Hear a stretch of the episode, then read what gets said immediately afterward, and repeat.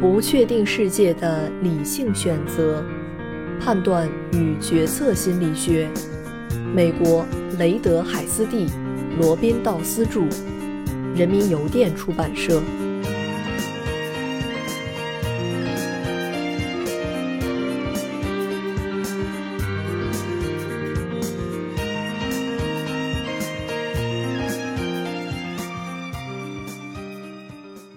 第十一章第六节，关于决策分析的一些不合理质疑。因为决策分析主要通过数字和计算指导重要的决策，所以人们存在一种普遍的误解，认为这种方法缺乏感情、非人性化、令人困扰。这会不会使得一些重要的决策过程过于机械化呢？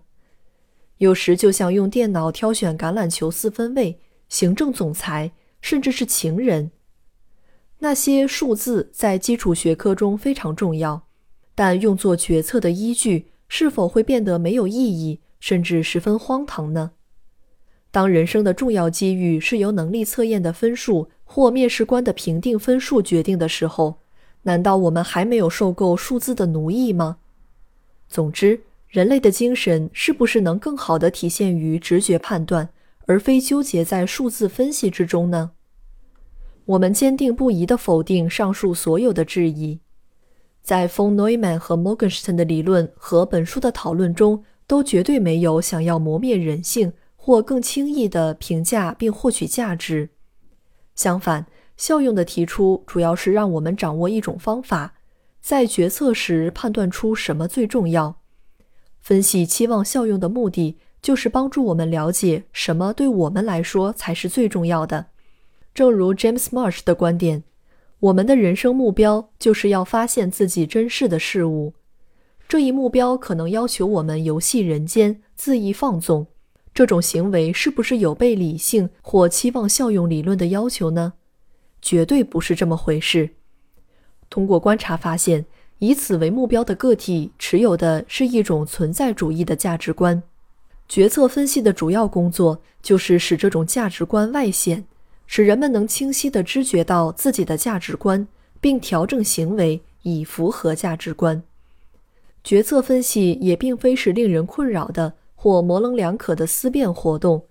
实际上，一些结论可以用来指导行为，而非仅仅给出想法。比如，正如前面提到的，von Neumann 和 Morgeson 的经典之作。博弈论和经济行为，书中包含的内容要远比本书在这里所提到的内容丰富得多。书中一个十分有趣的章节介绍了扑克牌的完美玩法。一局比赛中有二百五十九万八千九百六十种牌型，牌型之间彼此是相互独立的。为某一种牌型下注。就相当于从一到二百五十九万八千九百六十这么多数字中随机抽出一个数字，抽到数字最高的人获得此局的胜利。那么，如何下注才是最好的赢钱策略呢？von Neumann 和 Morgenstern 在这里假设只有两个玩家的一种简化牌型情境，两个玩家必须轮流下注，其中一人先下注，另一个人必须跟注或加注。随后，前一个人也要在此基础上继续跟注或加注。Von Neumann 和 Morgenstern 通过数学方法证明，根据期望效用最大化原则，玩家必须迅速加注至最大值，或者认输。我们想说的是，在期望效用理论的框架下，严格的数学论证表明，犹豫不决是一种糟糕的策略。最佳策略恰恰不是让人纠结于决策之中。实际上，最佳策略就是在看到牌型之前，先在一到二百五十九万八千九百六十之间选择一个数字。如果牌型的价值高于所选的数字，就赌上全部身家；否则，就压根不要下注。